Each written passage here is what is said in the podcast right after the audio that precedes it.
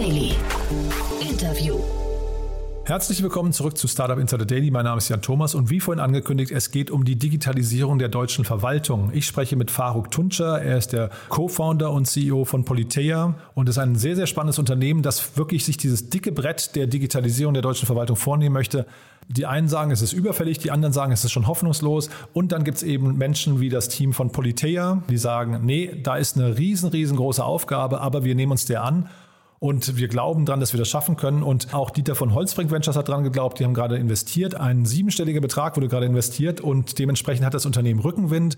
Und ich glaube, das hört man. Faruk ist da, finde ich, sehr, sehr souverän mit diesen ganzen Fragen, die ich ihm gestellt habe und auch vielleicht dieser ganzen Ungeduld, die bei mir rausgeklungen hat, ist er extrem gut umgegangen und hat, finde ich, äh, ja, ich habe es ihm auch gesagt, Optimismus verbreitet. Und das hat mich total gefreut. Ich bin mal gespannt, ob ihr den teilen könnt. Auf jeden Fall, wir gehen sofort rein ins Gespräch. Jetzt kommen noch ganz kurz die Verbraucherhinweise und dann, wie gesagt, Faruk Tunscher von Politeia. Startup Insider Daily. Interview. Ich freue mich sehr, Faruk Tunce ist hier, Co-Founder und CEO von dem GovTech-Unternehmen Politeia. Hallo Faruk. Hallo Jan, freue mich hier zu sein. Ich freue mich auch sehr. Äh, ich finde euer Thema mega spannend, habe mich auch wirklich auf das Gespräch gefreut, weil äh, ihr nehmt euch ja ja, ich wahrscheinlich eines der wichtigsten Themen vor, die man sich so vorstellen kann, wenn man so den, den Zustand der öffentlichen Verwaltung sich anguckt, ne? Ja, natürlich für uns sowieso das wichtigste Thema und ich glaube, äh, seit der Pandemie wahrscheinlich jetzt auch in der breiten Masse angekommen, dass sich da was verändern muss. Dann habe ich angefangen, mich weniger zu freuen, als ich gesehen habe, dass ja, äh, dass einer eurer Kunden die Stadt Berlin oder das Land Berlin ist. Da habe ich dann gedacht, na, ich bin ja Berliner, ich kenne den Zustand der öffentlichen Verwaltung hier oder den Digitalisierungsgrad. Jetzt musst du mal erzählen, was, was ihr macht und was da in Berlin noch schief läuft. Also schief läuft mit uns nichts natürlich, sondern wir äh, helfen beim Land Berlin vor allem im Bildungsbereich, so beim Thema ähm, Schülerdatenaufbereitung, ne? wie man die äh, Planungsprozesse bei Bezirken besser unterstützen kann, Schülerprognosen und im Bereich der Wirtschaftsförderung, wie man quasi Gewerbedaten besser auswerten kann. So viel kann ich dazu sagen. Mehr würde aber auch dann nicht gehen. Und sonst machen wir auch viel außerhalb von Berlin. Also Berlin ist natürlich immer ein prominentes Beispiel, aber wir machen natürlich viel in NRW, in Süddeutschland, in Baden-Württemberg, in Schleswig-Holstein. Also wir sind da ganz unterschiedlich unterwegs in verschiedenen Bundesländern auch. Mhm. Lass uns mal vielleicht, bevor wir ganz konkret über euer Produkt sprechen, dieser ganze GovTech-Bereich. Äh, ich habe also selten Leute hier im Podcast, selten Gäste, die äh, über diesen Bereich sprechen. Mir scheint das noch ein sehr, äh, weiß nicht, undurchdrungener Markt zu sein. Es kann aber auch sein, dass er einfach unterfinanziert ist und wir es deswegen nicht so mitbekommen oder dass sie wirklich zu wenig Gründer überhaupt dran trauen, weil die, die Bretter so dick, äh, dick sind. Ne? Es ist so ein bisschen alles zusammen. Ähm, ich glaube aber auch, dass es darin liegt, dass der Digitalisierungsdruck und auch die Bewegung erst jetzt so richtig kommt. Ähm, wir haben das ja überall gesehen, im Fintech-Bereich, im Commerce-Bereich. Da ist es ja alles viel, viel früher losgegangen. Und die Verwaltung ist halt der, einer der größten Märkte, wenn man sich anschaut, wie viel äh, ja, wie, wie, der, wie viel Euros quasi über die öffentliche Hand gehen, dann ist das, glaube ich, in Deutschland so eine Quote von 50 Prozent. Und nichtsdestotrotz ist das ein Sektor äh, geblieben, der äh, ein bisschen unberührt war von der Digitalisierung, weil er eben so eigen ist, weil er eigene Personaldynamiken hat. Ne? Das ist eben der Staat als Arbeitgeber und das hat, das hat sozusagen dazu geführt, dass jetzt so der Schub kommt, so ein bisschen zehn Jahre später quasi als im privatwirtschaftlichen Bereich und das jetzt einem im Grunde im Kommen ist. Tatsächlich sind wir natürlich früh dran in diesem Markt. Ich glaube, unsere Runde, die wir jetzt Grace haben, war auch einer der ersten VC-Runden äh, in diesem Bereich, wahrscheinlich sogar in Europa. Das heißt also, dass wir einfach am Anfang dieser Welle sind aktuell. Mhm. Du hast es jetzt gerade so selbstverständlich gesagt, dass der Staat so zehn Jahre hinten dran ist an der normalen Wirtschaft. Ähm, da beginnt bei mir schon der große Frust. Äh, warum ist das denn so? Das hat was mit der Struktur des Staates zu tun. Also die ähm, erstens Staat, wie er heute funktioniert, wurde designt, zumindest in Deutschland, glaube ich, nach preußischem Vorbild. Und es funktioniert ne, in, Silos, in, in Abteilungen, in, in bestimmten Organisationsstrukturen, die sehr hierarchisch sind. Dann hat man das Beamtensystem und die Personalstruktur. Man hat nicht viel Fluktuation, nicht viel Wechsel zwischen den Sektoren. Und man hat natürlich auch besondere Rahmenbedingungen. Wenn ich Daten äh, erhebe als Staat, ist es nicht dasselbe, wie wenn ich mal als Bürger den Daten freiwillig einem Unternehmen für eine Dienstleistung gebe. Der Staat erhebt ja hoheitlich Daten, also er zwingt ja den Bürger quasi. Im Gegenzug dazu, ich kann mir ja auch nicht meine Staatsbürgerschaft quasi so, so richtig aussuchen. Ne? Ich bin ja sozusagen in der, in der Zwangsgemeinschaft und das hat auch sensible Herausforderungen oder Anforderungen an Produkte. Ich glaube, das hat irgendwie so in dieser Gemengelage dazu geführt, dass man eine ganz schön große Weile gewartet hat mit der Modernisierung. Mhm. Jetzt klingt es fast so raus, als hättest du sehr viel Verständnis und auch fast Sympathie für die Strukturen des Staates. Ich habe mich jetzt gerade am Wochenende mit äh, Leuten darüber unterhalten und war so wirklich, also wenn man das mal so runterbricht, Man macht sich ein bisschen Sorgen über die Geschwindigkeit, aber ich weiß nicht, ob du die teilst. Nee, die ist berechtigt, die Sorge, absolut. Es läuft überhaupt nicht gut, was das Thema Digitalisierung angeht. Das äh, zeigen alle Indizes, also vor allem jetzt für uns Deutsche, glaube ich, wenn wir das uns anschauen. Mhm. Ähm, es ist nur so, dass es, äh, ich da nüchtern drauf schaue, weil ich es natürlich erklären kann, wie, es, äh, wie das jetzt zustande gekommen ist. Mhm. Deutschland ist ein großes Land, Deutschland hat eine föderale Struktur, es gibt Kommunen, es gibt Landesebene, es gibt äh, Bundesbehörden. Und ich glaube, dass das, wie es jetzt aktuell ist oder wie es bisher war, die letzten zehn Jahre nicht weitergehen kann, ist klar. Es ist aber natürlich trotzdem für uns als Unternehmen und generell ähm, eine Hoffnung da, dass das jetzt definitiv angekommen ist bei der Politik. Ich glaube auch in Richtung Koalition muss man mal schauen. Das wird sehr, sehr großes Thema werden und ein prominentes Thema werden. Und das ist natürlich erstmal positiv. Jetzt Mit dem weinenden Auge, dass es bisher natürlich nicht so gut lief. Ja, naja, und äh, nach vorne raus, äh, ich sehe sehr wenig Hoffnung, dass es jetzt schneller läuft, auch wenn du jetzt gerade sehr positiv und, und optimistisch klingst. Ähm, man hat jetzt gerade an den Kunden, die du genannt hast, schon äh, gehört, ihr sprecht mit sehr vielen einzelnen Parteien und beginnt nicht da das Problem? Du hast ja jetzt die Struktur Deutschlands schon so ein bisschen mit der Verwaltung und dem Beamtentum und dem Föderalismus und so weiter schon ein bisschen erklärt, aber ist das noch zeitgemäß? Also jetzt, wir wollen jetzt hier keine Revolution äh, anstiften, aber ist das noch zeitgemäß vor dem Hintergrund solcher Lösungen, die wir gerade besprechen? Ja, zeitgemäß ist sozusagen, dass man ähm, dass man natürlich einen Ansprechpartnerin oder einen Ansprechpartner vor Ort braucht. Ne? Also man braucht trotzdem noch ein Rathaus. Die Frage ist, oder eine Landesbehörde, die Frage ist sozusagen, wie organisieren wir Aufgaben? Ich glaube, da, da werden sich Dinge verändern äh, daran, was technisch möglich ist heute. Ich glaube, das hat sich eben geändert. Und da wird sicherlich die Verwaltung eine, eine große Transformation durchmachen. Das heißt, die Dinge, die jetzt möglich sind, ne, wenn ich Daten sicher und auch sozusagen ähm, souverän zusammenführen kann, ohne dass ich da irgendwelche Gesetze verletze. Ne? Das war vorher nicht möglich in der analogen Welt. Jetzt ist das möglich. Dann ist die Frage natürlich, wie ich diese Architekturen aufbauen kann. Und da ist es de facto egal, ob ich 10 oder 1000 Kommunen habe oder 30 oder 40 Landesbehörden. Wenn die Architektur dafür sorgt, dass das alles sozusagen fließen kann, dann hat man es richtig gemacht. Aber diese Transformation muss jetzt noch passieren. Und die ist auf der einen Seite natürlich eine technologische. Dafür sind wir da als GovTech-Unternehmen. Auf der anderen Seite ist es aber eine personelle und organisatorische und das muss natürlich in der Verwaltung passieren. Beschreibt doch mal ein bisschen euer Produkt äh, und eure Lösung und vielleicht auch mal vor dem Hintergrund, an welchen Stellen ihr euch einschränken müsst, weil der gesetzliche Rahmen vielleicht noch nicht so weit ist, wie ihr ihn euch wünscht. Gerne. Also wir haben letztendlich, wir verstehen uns als äh, Data- und SaaS-Company für den öffentlichen Sektor und wir haben äh, Produkte entwickelt, die Daten aus unterschiedlichen Silos in den äh, Fachsystemen der Verwaltungen zusammenführen, aggregieren, bereinigen, transformieren und dann so zur Verfügung stellen in Form von Visualisierungen, in Form von Katalogen, in Form von äh, APIs, dass die Verwaltung damit etwas anfangen kann. Das heißt, Entscheidungen damit treffen kann, mit Hilfe der Visualisierung eine, eine Entwicklung verfolgen kann, die Planung mit Hilfe von Prognosen unterstützen kann, beispielsweise im Kita-Bereich, im Schulbereich, in, in der Personalplanung, in der Personalsteuerung einer, einer großen Landkreisverwaltung zum Beispiel. Das alles unterstützen wir mit unseren Produkten. Und ähm, im Grunde sind die, sind die wichtigen Themen letztendlich das Thema Datenschutz, ne? weil wer, wer darf welche Daten sehen, äh, weil wer darf anonymisierte Daten sehen, wo darf man Daten überhaupt zusammenbringen. Da gibt es natürlich gesetzliche Verbote. Die sind nicht zwingend ein Problem, die müssen halt nur äh, beachtet werden und in der Architektur quasi mitgedacht werden. Das heißt, wenn ich irgendwie Meldedaten darf ich nicht mit Sozialdaten zusammenbringen nach deutschem Recht, das ist historisch so begründet, dann muss ich sie eben anonymisiert zusammenführen. Und das ist das, was wir dann natürlich äh, auch als Leistung bringen können. Mhm. Ja, viele sagen ja sogar DSGVO und Datenschutz nach deutschem Modell könnte sogar ein Exportschlager sein oder ein Exportvorbild. Äh, du sagtest gerade, es ist für euch kein Problem, man kann damit umgehen. Aber ist das Ganze schon, weil jetzt gerade gestern war zu lesen, ähm, dass Christian Lindner angekündigt hat, das überarbeiten zu wollen, ist das schon durchdacht oder ist das eher doch noch dieser Flickenteppich, den man da wahrnimmt? Es gibt zwei Ebenen. Ich würde sagen, rechtlich ist das gar nicht so ein Riesenthema. Ähm, die DSGVO ist tatsächlich eher ein, ein Skalierungstreiber, weil ich natürlich, wenn ich europäisch skalieren möchte als Startup, ich zumindest dieselbe Rechtslage vorfinde in Spanien oder Frankreich oder Italien. Das ist natürlich erstmal eine gute Sache.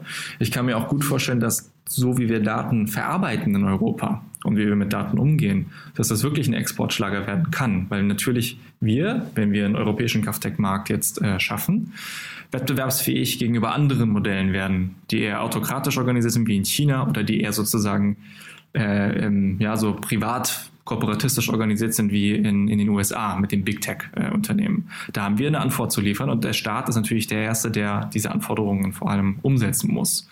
Vergleich vielleicht zum Privatsektor. So, da haben wir eine Chance, glaube ich. Und äh, deshalb glaube ich nicht, dass es ein rechtliches Thema ist, was ein anderes Thema ist. Und ich glaube, da kommt der Flickenteppich her. Das ist das ganze Thema Standardsetzung. Das heißt, habe ich die richtigen Schnittstellen? Ne? Sind die APIs vorgeschrieben? Sind die, sind die auch einsehbar für, für Startups, für andere? Da ist noch total Flickenteppich in Deutschland.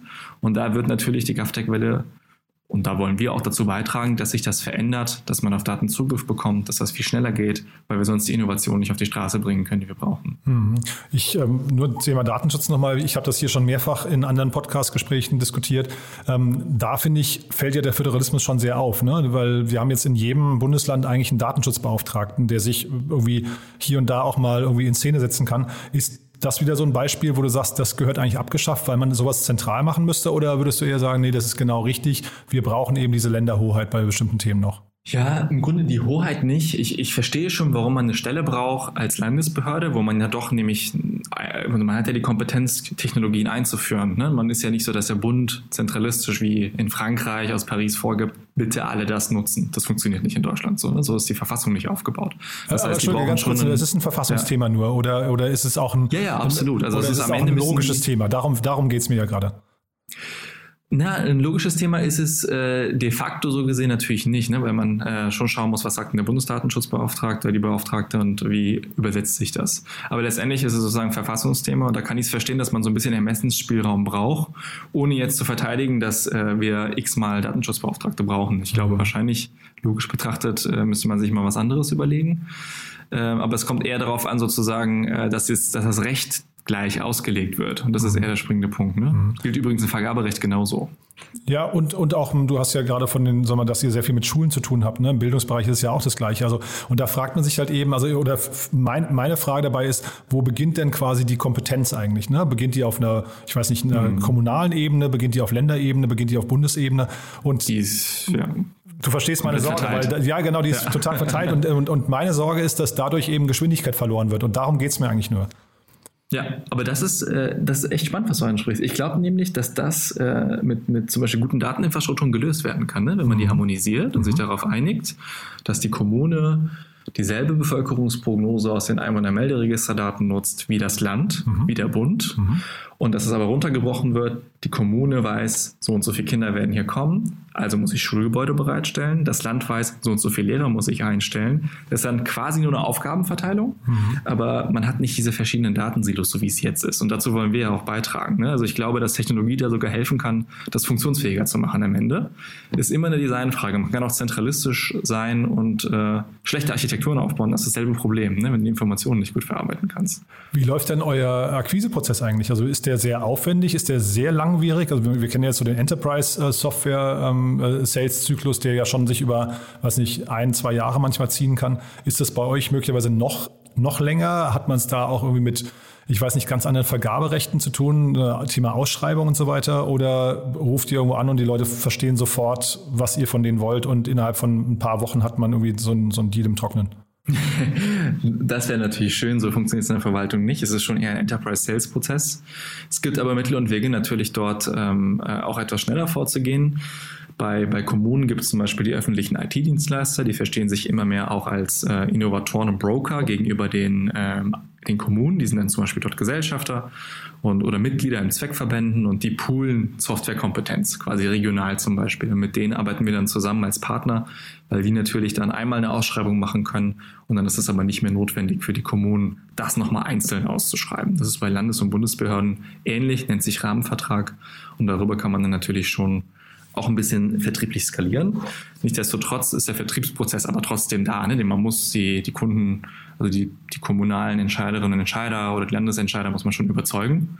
Und das hat natürlich einen gewissen Prozess. Das heißt, man äh, kommt ins Gespräch, man macht einen Marktdialog, die gucken sich die Lösung an, stellen Fragen.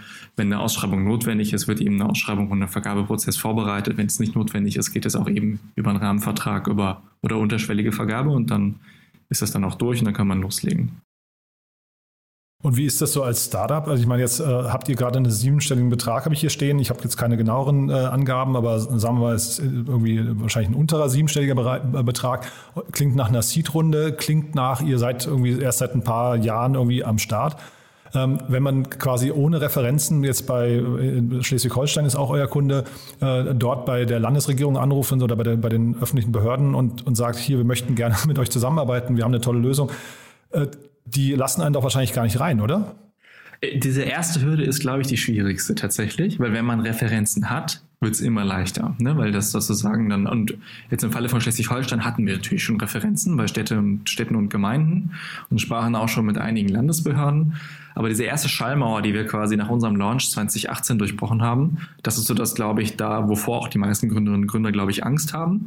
Da gibt es jetzt aber Initiativen, die natürlich diese Brücke schlagen wollen. Es gibt zum Beispiel den GovTech Campus vom äh, Innenministerium, Bundesinnenministerium, der soll das quasi ermöglichen. Da sitzen Länder dabei wie Hessen oder Hamburg da sitzt der Bund mit drin und die wollen sozusagen diese Brücke schlagen, damit man, wenn man so in dieser ganz frühen Phase ist und eine sehr gute Lösung hat, ein tolles Team, aber die erste oder zweite Referenz braucht, dass man da eben nicht äh, ne, gegen, gegen, gegen Wände läuft. Mhm. Wir haben das jetzt natürlich aus eigener Kraft geschafft, 2018. Es ging auch gar nicht so, äh, hat nicht so lange gebraucht. Also ich hatte dann, glaube ich, wir haben den MVP äh, mal designt, innerhalb von wenigen Monaten die ersten zwei Verträge und konnten dann umsetzen. Die waren natürlich dann niedrigschwellig, ne? da will man jetzt nicht gleich eine riesen Ausschreibung äh, hervorrufen.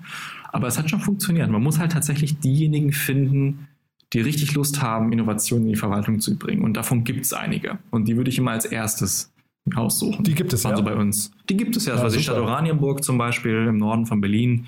Die hat sofort gesagt, hey, komm vorbei, Aha. ich finde das sehr spannend. Und hat von Anfang an mitgemacht. Ne? Die gibt's. Und bei eurem MVP, was waren da so die wichtigen, äh, die wichtigen Punkte, die ihr, auf die ihr gesetzt habt? Also wenn du sagst, das hat gut funktioniert. Naja, man muss halt schauen, dass du, dass du die Realität der Verwaltung verstehst. Das bedeutet, wenn du in, in den Rathaus läufst, dann schau dir gut an, was für Bildschirme benutzen die Menschen eigentlich. Haben die, haben die Mobile Devices? Meistens, also vor Corona nicht, jetzt wahrscheinlich schon, ne? Laptops und, und Mobile Devices davor aber nicht. Mit welcher Technologie arbeiten sie? Welche, welche Windows-Versionen sind die Browser, die die verwenden? Ne? Da gibt es teilweise von Internet Explorer 11 bis zu den neuesten Updates alles. Ne? Da muss man sozusagen diese ganze Kompatibilität, das muss man alles im, im Hintergrund haben. Aber ganz wichtig ist tatsächlich, wie wie man arbeitet und, und wo man die Menschen abholt. Und wir haben zum Beispiel mit unserem Produkt die meisten Verwaltungen dort abgeholt, dass sie eher mit Excel gearbeitet haben, ein paar Visualisierungen vielleicht gemacht haben, aber so der klassische Dat die klassische Datenaufbereitung ist ein A4-Bericht.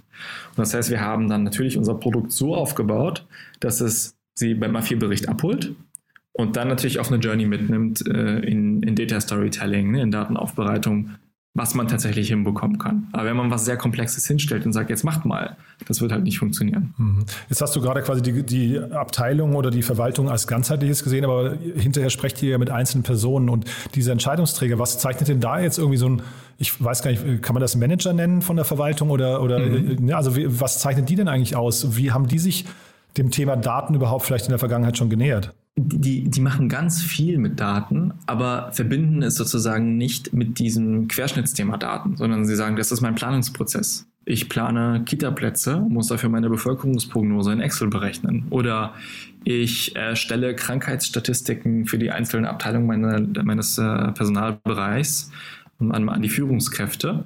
Und dafür hole ich Exporte aus den Personalfachverfahren, SAP oder P&E-Loga oder wie die heißen. Aber es wurde nie als Datenprozess begriffen, sondern als Berichtsprozess oder als Steuerungsprozess. Und so holen wir sozusagen unsere Kunden auch ab, aber zeigen, was mit modernster Datentechnologie möglich ist. Dass man eben automatisiert die Daten in eine Pipeline geben kann, die sich automatisch transformiert und diese Berichte quasi visualisiert interaktiv äh, ausschießt und dass man da nicht mehr selber mit vielen manuellen Stunden selber dran rumarbeiten muss.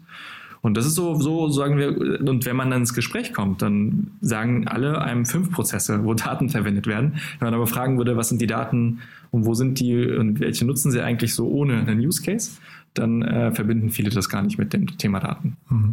Und sag mal, wie lauft ihr jetzt eigentlich ähm, oder wie stellt ihr sicher und lauft nicht Gefahr, dass ihr hinterher zu sehr in eine Beraterrolle äh, verfallt, sondern dass ihr wirklich skalieren könnt? Ja, das, das stellen wir natürlich sicher, indem wir eben standardisierte Konnektoren zu großflächig eingesetzten Systemen bauen. Ich habe ja gerade SAP genannt, mhm. dann gibt es einmal Melderegistersysteme, dann gibt es andere Personalsysteme, dann gibt es Finanzsoftware-Systeme, Kita-Software-Systeme. Ich, ich, nehme jetzt einfach mal ein paar Beispiele. Mhm. Da gibt es ja überall Marktführerinnen und Marktführer, die äh, haben wir sozusagen im Blick. Da bauen wir die, die äh, eine Datenintegration zu, die man wiederverwenden kann. Dann haben wir Standard-Transformationspipelines, die man wiederverwenden kann und standardisierte Module, die auch eine Art sozusagen Insights, äh, Insights-Zusammenstellung ist, also sozusagen Berichte, standardisierte Schablonen, die wir Kommunen dann zur Verfügung stellen können, die sozusagen auf der inhaltlichen Ebene skalieren.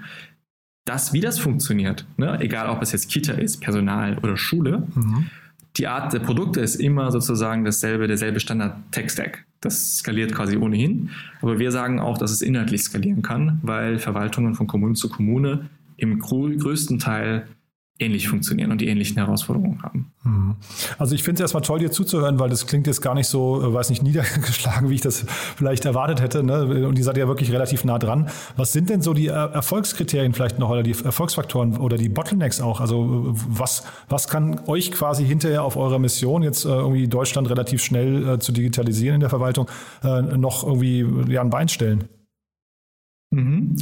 Also du hast ja nach Erfolgsfaktoren gefragt. Ich, ich, ich fange mal weiter optimistisch an, mhm. äh, bevor wir mit Beinstellen äh, weitermachen. Also ich würde sagen, was uns enorm helfen würde, äh, sind so Hürden, die man noch nehmen kann, wie dass der Bund zum Beispiel auch sich mal ähm, sagt, ich gebe jetzt bei einer großen Ausschreibung auch mal einem Konsortium von vier bis fünf Startups dieses Los, ja. Und wir reden dann von Verträgen, die relativ groß sind und im siebenstelligen Bereich sich bewegen. Ich glaube, das wäre etwas, was, das ist etwas, was noch nicht passiert und das wäre toll, weil es gibt viele Förderprogramme und gute Förderprogramme in Deutschland, gerade in der frühen Phase. Aber was eigentlich GovTech-Startups brauchen, sind äh, Aufträge und den Mut, dieser Beauftragung dann auch durchzuziehen mit der Ausschreibung und so weiter. Ich glaube, da kann, da hat die Verwaltung noch lange nicht den Hebel ausgeschöpft, den sie dann äh, nutzen kann. Weil im zweiten Schritt, wir haben ja jetzt auch unsere Runde announced, VCs natürlich das auch sehr spannend finden, weil äh, am, am, Ende sozusagen Umsätze sich natürlich auch in Finanzierungsrunden übersetzen. Und das ist ja auch ein enormer Hebel für die Verwaltung, wenn sie sagt, na gut, dann gebe ich drei verschiedenen Startups einer, einer Kategorie unterschiedliche Aufträge und äh, habe die besten Köpfe, die dann dieses Problem lösen. Und dann kommt noch die Privatwirtschaft dazu, also Fonds, die das noch unterstützen, weil sie daran glauben und Rendite sich versprechen. Das ist ja Win-Win für die Verwaltung am Ende. Dann habe ich Problemlösekompetenz äh, mir reingeholt und so quasi noch gehebelt. Und ich glaube, das ist etwas, was die Verwaltung noch besser verstehen muss. Und äh, ich hoffe, dass das in der Zukunft noch besser wird. Mhm. Und jetzt hat bei euch Dieter von Holzbring Ventures investiert. Ähm, ich mhm. habe mich gefragt, was ist denn eigentlich hinterher euer Exit-Szenario? Weil die wollen ja wahrscheinlich in irgendeiner Form, also ich weiß nicht, seid ihr ein Börsengang-Thema oder, oder gibt es irgendwelche Verlage, die euch mal kaufen oder wer könnte da, also in welche Richtung könnte das gehen? Oder ist es ein SAP, hast du gerade angesprochen?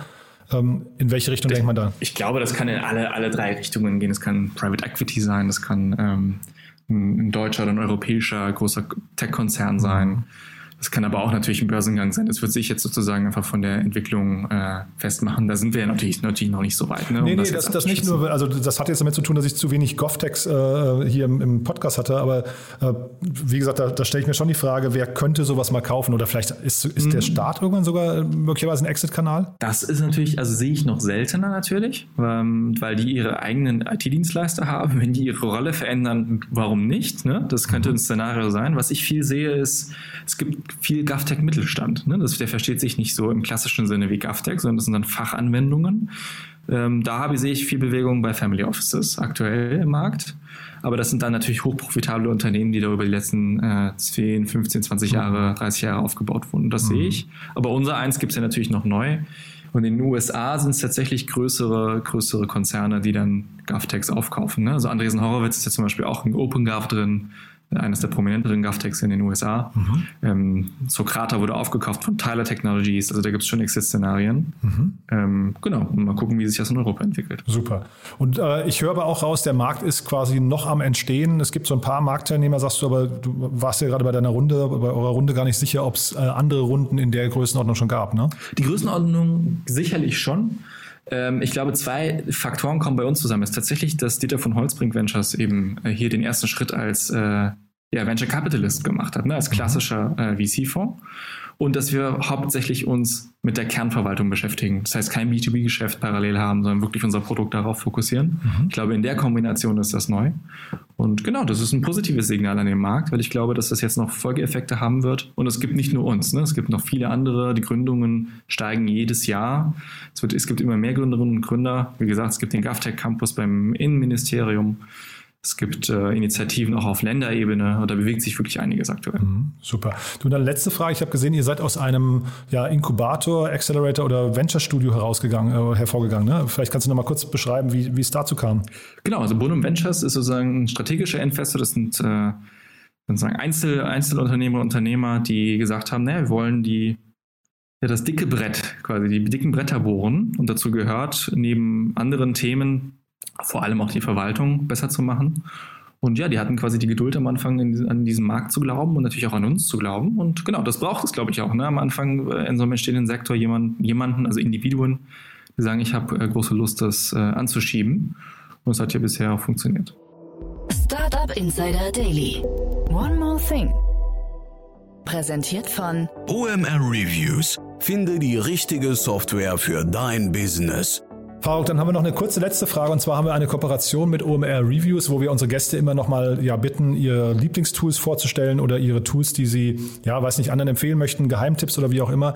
Und da bin ich sehr gespannt, was du mitgebracht hast. Ja, ich habe das Tool äh, Miro oder Miro, ich weiß gar nicht, wie man das genau ausspricht, mitgebracht. Das ist äh, so, so, eine Art digitales äh, Whiteboard. Da kann man Post-its erstellen, ähm, drauf rumscribbeln, äh, Charts bauen. Und das ist ein ganz tolles Tool, was wir jetzt über Corona vor allem verwendet haben, um miteinander äh, in ja, hybriden Teams, ja, obwohl sowohl remote als auch on-site zu kollaborieren. Und mittlerweile, obwohl wir auch im Office sind, benutzen wir das tatsächlich als Whiteboard-Tool, weil es einfach super ist, dass man danach nicht mehr abfotografieren muss und das dann nochmal irgendwo hin übertragen muss, sondern das Whiteboard einfach da ist, wo es ist, andere noch weiterarbeiten können. Und ich glaube, die sitzen sogar in Berlin. Also für mich auf jeden Fall ein super essentielles Tool. Und das nutzt ihr hauptsächlich intern? Äh, und auch extern tatsächlich, wenn wir in Workshops gehen, auch mit Verwaltungen, die ja mittlerweile gut ausgestattet sind mit Videokonferenzsystemen, dann zum Beispiel eben äh, Charts zu bauen, mit denen gemeinsam zu kollaborieren, das äh, machen wir auch extern. Das Segment One More Thing wurde präsentiert von OMR Reviews. Vergleiche Business Software mit Hilfe von tausenden echten Nutzerbewertungen. Alle weiteren Informationen auf omr.com/reviews. Faruk, hat mir großen Spaß gemacht. Ich hoffe, wir haben nichts Wichtiges vergessen, oder? Nö, super. Finde ich, ja. find ich äh, toll. Ähm, hat Spaß gemacht. Ja, mir auch. Dann lass uns in Kontakt bleiben. Ich bin sehr gespannt, wie es bei euch weitergeht. Hast ja gerade gemerkt, dass, äh, das Thema interessiert mich wirklich sehr. Ähm, ich wünschte, es gäbe äh, von eurer Sorte noch viel mehr Unternehmen und ja, wahrscheinlich auch noch viel früher. Also diese, diese, diese, was nicht, Zyklen, über die wir da sprechen, die sind mir dann trotzdem noch zu träge. Aber du hast ja jetzt eben auch ein paar Impulse schon mitgenannt, äh, wo vielleicht die neue Regierung jetzt zumindest mal sich berufen fühlen kann, ja, mit anzupacken, mitzudenken. Ne? Ja, du, die Zyklen sind natürlich lang, aber der, der Gain ist auch hoch. Ne? Also du hast am Ende Kunden, wir haben null Churn bisher, null. Aha. Und das über Jahre. Und Aha. dass du hast äh, letztendlich, die, die nehmen sich viel Zeit, dich durchzustudieren, aber dann sind die wirklich, wirklich deine Kunden. Ne? Das ist nicht so mal austesten. Und das ist schon ein enormer Vorteil im Government-Bereich. Also das lohnt sich finanziell. Mhm. Es hat aber einen etwas längeren Anlauf, das ist klar. Wie gesagt, ich finde es toll, dass du optimistisch bist. Das klingt alles sehr, sehr positiv. Lass uns in Kontakt bleiben. Genau. Ne? Und wie gesagt, machen wir gerne noch mal ein Update dazu, ja? Ja, super. Bis dahin. Ciao, ciao. Startup Insider Daily, der tägliche Nachrichtenpodcast der deutschen Startup-Szene. So, das war's für heute. Das war Faruk Tunscher von Politeia und ja, ich hoffe, es hat euch Spaß gemacht. Ich fand's super interessant, muss ich sagen. Ich bin gespannt auf euer Feedback. Damit sind wir auf jeden Fall durch für heute und auch durch für diese Woche. Außer, wie gesagt, am Sonntag, ich habe es ja schon gesagt, Startup Insider Read Only. Lasst euch das nicht entgehen. Ansonsten bleibt mir nur, euch ein wunderschönes Wochenende zu wünschen. Und ja, vielen Dank fürs Zuhören und bleibt gesund. Und dann hören wir uns allerspätestens am Montag. Aber wie gesagt, Sonntag, Startup Insider Read Only nicht verpassen. Bis dahin, alles Gute. Ciao, ciao.